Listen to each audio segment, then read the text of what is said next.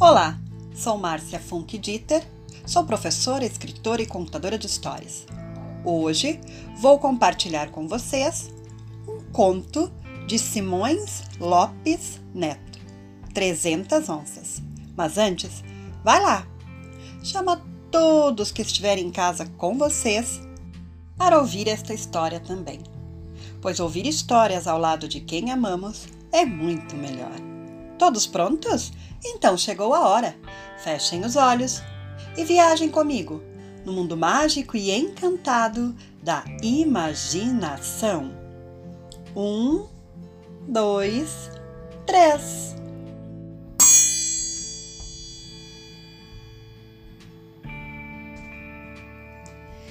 Eu tropeava nesse tempo de uma feita que viajava de escoteiro com a guaiaca empanzinada de onças de ouro, vim varar aqui neste mesmo passo, por me ficar mais perto da estância da coronilha onde devia pousar. Parece que foi ontem, era por fevereiro. Eu vinha abombado da troteada. Olha ali, na restinga, à sombra daquela mesma reboleira de mato, que está nos vendo na beira do passo desencilhei e, estendido nos pelegos, a cabeça no lombilho, com o chapéu sobre os olhos, fiz uma cesteada morruda. Despertando, ouvindo o ruído manso da água tão limpa e tão fresca rolando sobre o pedregulho, tive ganas de me banhar, até para quebrar a lombeira, e fui-me à água que nem capincho Debaixo da barranca havia um fundão onde mergulhei umas quantas vezes e sempre puxei umas braçadas, poucas, porque não tinha cancha para um bom nado. E solito e no silêncio, tornei a vestir-me, encilhei o zaino e montei. Daquela vereda andei como três léguas, chegando à estância, cedo ainda, obra assim de braça e meia de sol. Ah, Esqueci de dizer-lhe que andava comigo um cachorrinho brasino, um cusco muito esperto e boa vigia. Era das crianças, mas às vezes dava-me para acompanhar-me e depois de sair à porteira. Por nada fazia cara volta, a não ser comigo. E nas viagens dormia sempre ao meu lado, sobre a ponta da carona, na cabeceira dos arreios. Por sinal que uma noite ah, mas isso é outra coisa. Vamos ao caso. Durante a troteada, bem reparei que volta e meia o Cusco parava-se na estrada e latia, e corria para trás, e olhava-me, olhava-me, e latia de novo, e troteava um pouco sobre o rastro. Parecia que o bichinho estava me chamando. Mas como eu ia? Ele tornava a alcançar-me, para daí a pouco recomeçar. Pois, amigo, não lhe conto nada. Quando botei o pé em terra na ramada da estância, ao tempo que dava as boas tardes ao dono da casa, aguentei um tirão seco no coração. Não senti na cintura o peso da guaiaca. Tinha perdido 300 onças de ouro que levava para pagamento de gado que ia levantar e logo passou-me pelos olhos um clarão de cegar. Depois uns coriscos tirante a roxo. Depois tudo me ficou cinzento para escuro. Eu era muito pobre e ainda hoje é como você sabe. Estava começando a vida e o dinheiro era do meu patrão, um charqueador, sujeito de contas muito limpas e brabo como a manga de pedra. Assim, de meio assombrado me fui repondo quando ouvi que indagavam. Então, Patrício, está doente? Obrigado. Não, senhor, respondi. Não é doença. É que. é que sucedeu-me uma desgraça. Perdi uma dinheirama do meu patrão. Ala fresca! É verdade. Antes morresse que isso. Que vai ele pensar agora de mim? É uma dos diabos, é? Mas não se acoquine, homem. Nisto, o Cusco Brasino deu uns pulos ao focinho do cavalo, como querendo lambê-lo, e logo correu para a estrada aos latidos. E olhava-me, e vinha e ia, e tornava a latir. Ah, e num repente lembrei-me bem de tudo. Parecia que estava vendo o lugar da cesteada, o banho, a arrumação das roupas nos galhos de sarandi e em cima de uma pedra guaiaca e por cima dela o cinto das armas. E até uma ponta de cigarro de que tirei umas últimas tragadas antes de entrar na água e que deixei espetada num espinho ainda fumegando, soltando uma fitinha de fumaça azul que subia, fininha e direita, no ar sem vento. Tudo, vi tudo, estava lá, na beira do passo, a guaiaca, e o remédio era um só: tocar a meia rédea antes que outros andantes passassem. Num vu estava a cavalo. E mal isto, o cachorrinho pegou a retouçar, numa alegria, ganindo, Deus me perdoe, que até parecia fala. E dei de rédea, dobrando o cotovelo do cercado. Ali logo, frenteei com uma comitiva de tropeiros, com grande cavalhada por diante, e que, por certo, vinha tomar pouso na estância. Na cruzada, nos tocamos todos na aba do sombreiro Uns quantos vinham de balandral enfiado. Sempre me deu uma coraçonada para fazer umas perguntas, mas engoli a língua. Amaguei o corpo e, penicando de esporas, toquei a galope largo. O cachorrinho ia ganiçando ao lado, na sombra do cavalo, já muito comprida.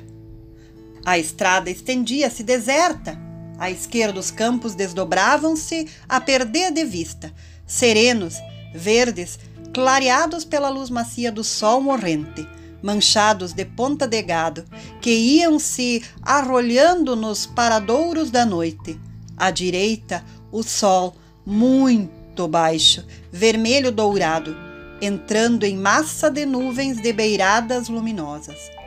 Nos atoleiros secos, nenhum quero-quero uma que outra perdiz, sorrateira, piava de manso por entre os pastos moduros. E longe, entre o resto da luz que fugia de um lado e a noite que vinha, peneirada do outro, alvejava a brancura de um João grande, voando, sereno, quase sem mover as asas, como numa despedida triste em que a gente também não sacode os braços. Foi caindo uma aragem fresca e um silêncio grande em tudo. O zaino era um pingaço de lei, e o cachorrinho, agora sossegado, meio de banda, de língua de fora e de rabo em pé, troteava miúdo e ligeiro dentro da polvadeira rasteira que as patas do flete levantavam. E entrou o sol.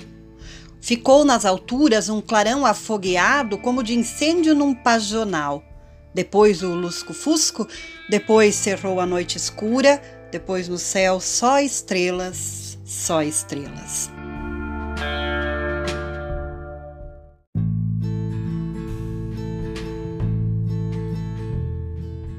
O zaino atirava o freio e gemia no compasso do galope, comendo caminho. Bem por cima da minha cabeça, as três Marias, tão bonitas, tão vivas, tão alinhadas, pareciam me acompanhar. Lembrei-me dos meus filhinhos que as estavam vendo, talvez. Lembrei-me da minha mãe, de meu pai, que também as viram quando eram crianças e que já as conheceram pelo seu nome de Marias, as Três Marias. Amigo, você é moço, passa sua vida rindo, Deus o conserve. Sem saber nunca como é pesada a tristeza dos campos quando o coração pena. Ah, que tempos! Eu não chorava, pois me vieram lágrimas, devagarinho, como gateando, subiram, tremiam sobre as pestanas, luziam um tempinho e ainda quentes, no arranco do galope, lá caíam elas na polvadeira da estrada, como um pingo d'água perdido que nem mosca, nem formiga daria com ele. Por entre as minhas lágrimas, como um sol cortando um chuvisqueiro, passou-me na lembrança atuada de um verso lá dos meus pagos. Quem canta refresca a alma, cantar adoça o sofrer. Quem canta zomba da morte, cantar ajuda a viver. Mas que cantar podia eu? O zaino respirou forte e sentou. Trocando a orelha, farejando no escuro, o bagual tinha reconhecido o lugar estava no passo. Senti o cachorrinho respirando como assoleado. Apiei-me. Não bulia uma folha. O silêncio nas sombras do arvoredo metia respeito. Que medo! Não, que não entra em peito de gaúcho. Embaixo, o rumor da água pipocando sobre o pedregulho, vagalumes retouçando no escuro. Desci Dei com o lugar onde havia estado. Tenteei os galhos do sarandi, achei a pedra onde tinha posto a guaiaca e as armas. Corri as mãos por todos os lados, mais para lá, mais para cá, nada, nada, nada. Então senti frio dentro da alma.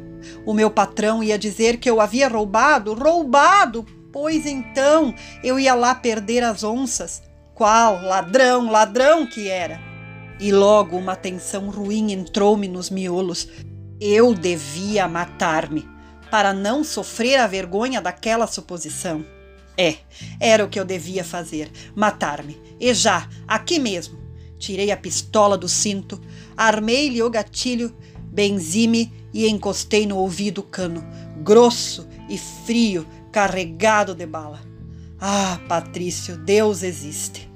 No refilão daquele tormento, Olhei para diante e vi as três Marias luzindo na água. O Cusco, encarapitado na pedra ao meu lado, estava me lambendo a mão. E logo, logo o zaino relinchou lá em cima, na barranca do riacho. Ao mesmíssimo tempo que a cantoria alegre de um grilo retinia ali perto num oco de pau.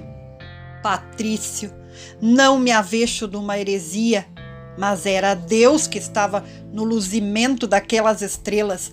Era Ele que mandava aqueles bichos brutos arredarem de minha má atenção. O cachorrinho tão fiel lembrou-me a amizade da minha gente. O meu cavalo lembrou-me a liberdade, o trabalho e aquele grilo cantador trouxe a esperança. E puxa, Patrício, eu sou muito rude. A gente vê caras, não vê corações. Pois o meu, dentro do peito, naquela hora estava como um, um espinilho ao sol, num descampado, no pino do meio-dia. Era a luz de Deus por todos os lados. E já todo no meu sossego de homem, meti a pistola no cinto. Fechei um baio, bati o isqueiro e comecei a pitar. E fui pensando: tinha por minha culpa, exclusivamente por minha culpa. Tinha perdido as 300 onças, uma fortuna para mim. Não sabia como explicar o sucedido comigo, acostumado a bem cuidar das coisas. Agora era vender o campito, a ponta de gado manso, tirando umas leiteiras para as crianças e a junta dos jaguanés lavradores. Vender a tropilha dos colorados e pronto. Isso havia de chegar folgado, e caso mermasse a conta, enfim havia severo jeito a dar. Porém, matar-se um homem assim no mais e chefe de família, isso não. E despacito vim subindo a barranca, assim que me sentiu o zaino escarceou, mastigando o freio. Desmaneei, apresilhei o cabresto, o pingo agarrou a volta e eu montei aliviado. O Cusco escaramuçou contente. A trote e galope voltei para a estância. Ao dobrar a esquina do cercado, enxerguei luz na casa. A cachorrada saiu logo acuando. O zaino relinchou alegremente, sentindo os companheiros do potreiro outros relinchos vieram. Piei-me no galpão, arrumei as garras e soltei o pingo, que se rebolcou com ganas. Então fui para dentro. Na porta, dei o louvado seja Jesus Cristo, boa noite, e entrei. E comigo, rente o Cusco. Na sala do estancieiro havia uns quatro paisanos. Era a comitiva que chegava quando eu saía, corria o amargo. Em cima da mesa, a chaleira, e ao lado dela, enroscada como uma jararaca na ressolana, estava minha guaiaca, barriguda, por certo com as trezentas onças dentro. Louvado seja Jesus Cristo, Patrício. Boa noite.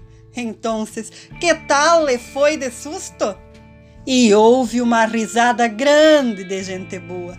Eu também fiquei me rindo, olhando para a guaiaca e para o guaipeva arrolhadito aos meus pés.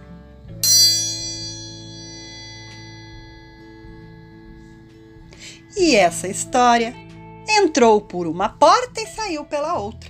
Quem quiser, que conte outra. Beijos e tchau!